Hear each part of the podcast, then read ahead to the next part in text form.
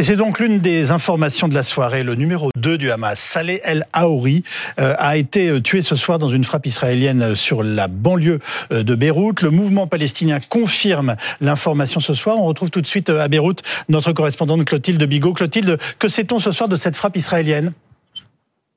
Alors, ce qu'on sait, c'est qu'il y en a eu deux, c'est-à-dire qu'il y a eu déjà la voiture de Saleh Al-Harouri qui a été visé, mais aussi son bureau politique derrière. Donc, je ne sais pas si vous voyez, c'est ce bâtiment.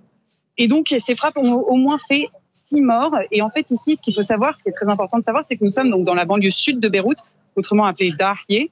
Et en fait, c'est un, c'est une, c'est une région qui est non seulement extrêmement peuplée, mais c'est surtout une région où le Hezbollah a une forte présence. On le voit en fait un peu partout. Euh, c'est très contrôlé. Il y a des, euh, des affiches de, secrétaire général du euh, parti Hezbollah, Hassan Nasrallah, un petit peu partout. Et donc, en fait, voilà, c'est une région qui est très contrôlée par le Hezbollah et c'est une région qui n'avait pas été frappée par une frappe israélienne depuis la guerre de 2006. Clotilde Bigot, donc euh, en direct de, Beyrouth. Merci pour toutes ces informations, Clotilde. Alors avec nous, Grégory Philippe, chef du service euh, reportage de BFM TV, et Guillaume Ancel, euh, ancien officier de l'armée française, spécialiste des questions internationales. Grégory, c'est bien l'une des cibles prioritaires d'Israël qui a été éliminée ce soir. Ah oui, c'est clairement le numéro 2 de la branche politique du Hamas. C'est un personnage très bien connu des renseignements israéliens parce qu'il a notamment fondé les brigades Azedin al-Qassam. Il a passé 15 ans dans les prisons israéliennes il est originaire de la banlieue de Ramallah et il était en, exil au Liban où il servait de, porte-parole du Hamas, d'ailleurs depuis le 7 octobre. Donc c'est vraiment, je pense, la plus grosse personnalité euh, du Hamas qui aujourd'hui a été euh, la cible euh, de ce tir de, de missiles extrêmement précis dans la banlieue sud de Beyrouth. Est-ce que l'on sait ce qu'a été le rôle de cet homme dans les attaques du 7 octobre? Alors c'est compliqué ce que l'on suppose, pardonnez-moi, je voilà.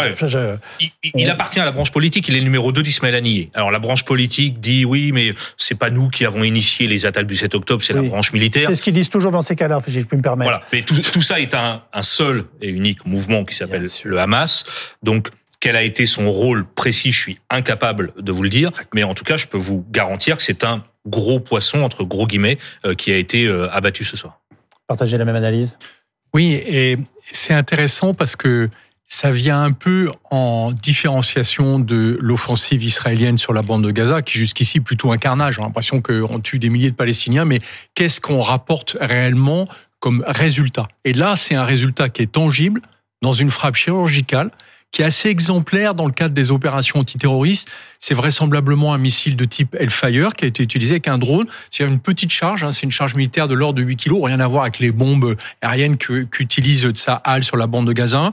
Ils ont tué 4 à 5 personnes, exactement la cible qu'ils visaient. C'est remarquable au niveau du renseignement parce qu'il fallait avoir l'assurance qu'à ce moment précis, ce responsable du Hamas était bien là. Ça veut dire quoi qu'il a été trahi ou que les, ah informations, pardonnez-moi, euh, voilà, qu'il était tracé par les Israéliens qui sont d'une efficacité redoutable parfois. Redoutable et, surtout. Euh, euh, cette fois, ils nous font pas le coup du caporal-chef dont ils nous disent que en fait c'est le sous-chef des opérations aériennes du Hamas. C'est vraiment, c'est assumé, comme Grégory l'a dit, c'est c'est un des patrons du Hamas qui a été tué ce soir. Et je pense que pour le Hamas, qui dira bien sûr qu'il est mort en martyr, etc., c'est une perte sèche et, et ça interroge, et j'espère que euh, Israël va continuer dans cette voie-là, d'aller chercher les responsables du Hamas, où qu'ils soient. Parce que c'est eux qu'il faut aller tuer. C'est pas euh, les gamins palestiniens sur euh, la bande de Gaza. Vous dites là qu'on vient d'avoir une opération, enfin, une, réponse aux, aux violences du 7 octobre qui est légitime Qui est légitime et efficace.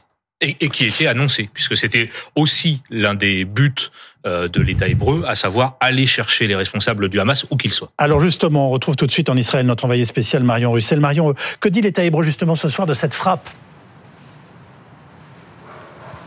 Eh bien, pour l'instant, il n'y a pas de communication euh, de Tsahal à ce euh, sujet. L'armée israélienne avance qu'elle ne euh, commente pas les informations de la presse étrangère. Alors, en l'occurrence, il s'agit d'une information donnée par les autorités libanaises. Les médias du Hamas, de leur côté, eux, ont confirmé l'information. Une responsable du Hezbollah libanais, un allié du Hamas, évoque, je cite, un assassinat ciblé par un tir de roquettes. Et ces frappes, elle intervient alors que les bombardements à Gaza ont été encore intenses aujourd'hui. Les combats également au niveau de la ville de Ranounes mais aussi un front au nord qui euh, tend euh, à s'ouvrir avec des échanges euh, de roquettes depuis plusieurs jours entre l'armée israélienne et le Hezbollah libanais. Marion Russell, donc avec Nicolas de Roussy depuis Tel Aviv. pourquoi, euh, Grégory, les, Israéliens n'assument pas, enfin je dirais en tout cas publiquement, et ne communiquent pas là-dessus?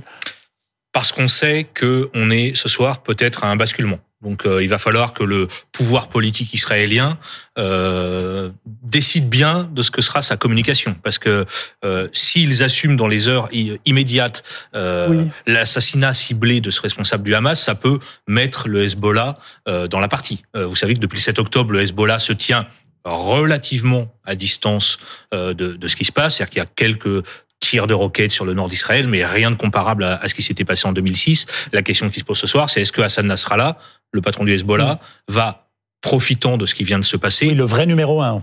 Euh, euh, du Hezbollah. Voilà, du Hezbollah. Entrer en guerre contre Israël et mm. lancer des dizaines, voire des centaines, euh, voire des milliers de roquettes sur le, sur le nord de l'État hébreu. Ça reste envisageable?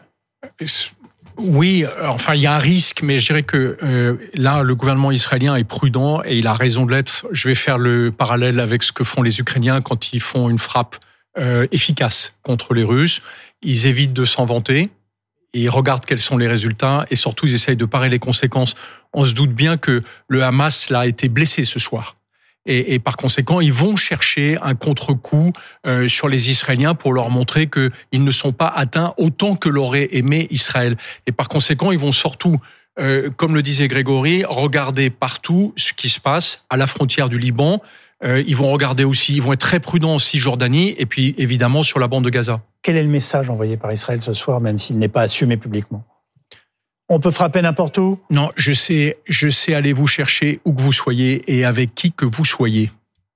Euh, euh, est-ce que l'État, enfin, est-ce que est-ce que les forces américaines peuvent être aussi en alerte euh, ce soir à voilà, après ce qui vient de se passer? Le renseignement est probablement américain, parce que pour avoir de tels Le renseignement est probablement américain? Oui, en général, dans ce traçage d'individus, on a besoin de plusieurs canaux de confirmation, comme on le fait dans la presse, pour vérifier que la source est fiable. Et en général, c'est les Américains qui se chargent de dire aux Israéliens, on est, on confirme que c'est vraisemblablement cette cible. Je rappelle que cette cible était au milieu euh, d'immeubles qui sont normalement occupés par le Hezbollah et donc ils s'estimaient protégés par la présence du Hezbollah. C'est pour ça que Grégory disait tout à l'heure, euh, évidemment, le Hezbollah euh, va devoir se dire j'agis, j'agis pas, j'agis pas sachant qu'il y a une force navale américaine qui est très puissante au large d'Israël.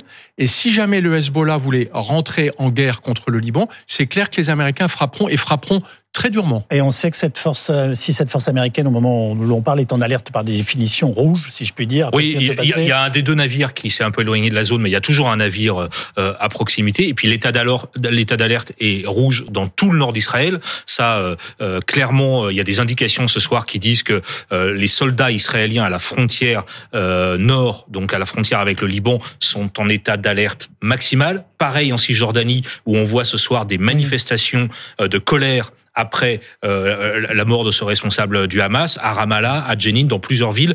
On est ce soir quand même dans, un, dans une ébullition euh, dont je ne peux pas vous donner le, le, résultat dans les prochaines heures. Bien sûr, Guillaume est-ce qu'on sait ce qu'est l'état militaire du Hamas où nous parlons? Il y a eu des opérations militaires israéliennes pendant des semaines et des semaines, notamment dans la bande de Gaza. Et, et sait-on, en gros, où ils en sont Et ont-ils encore, selon vous, la possibilité ou la capacité euh, de, de répondre à cette attaque. En fait, c'est extrêmement difficile à déterminer pour la raison simple que le Hamas n'a pas réellement d'armée c'est une armée de fantômes, de miliciens, et c'est bien le problème d'une organisation terroriste. Contrairement au Hezbollah, qui est une armée, et, que les Américains sauraient combattre, le Hamas, et c'est une des raisons pour moi de l'échec de l'opération contre Gaza, c'est que on se bat contre une armée d'ombre.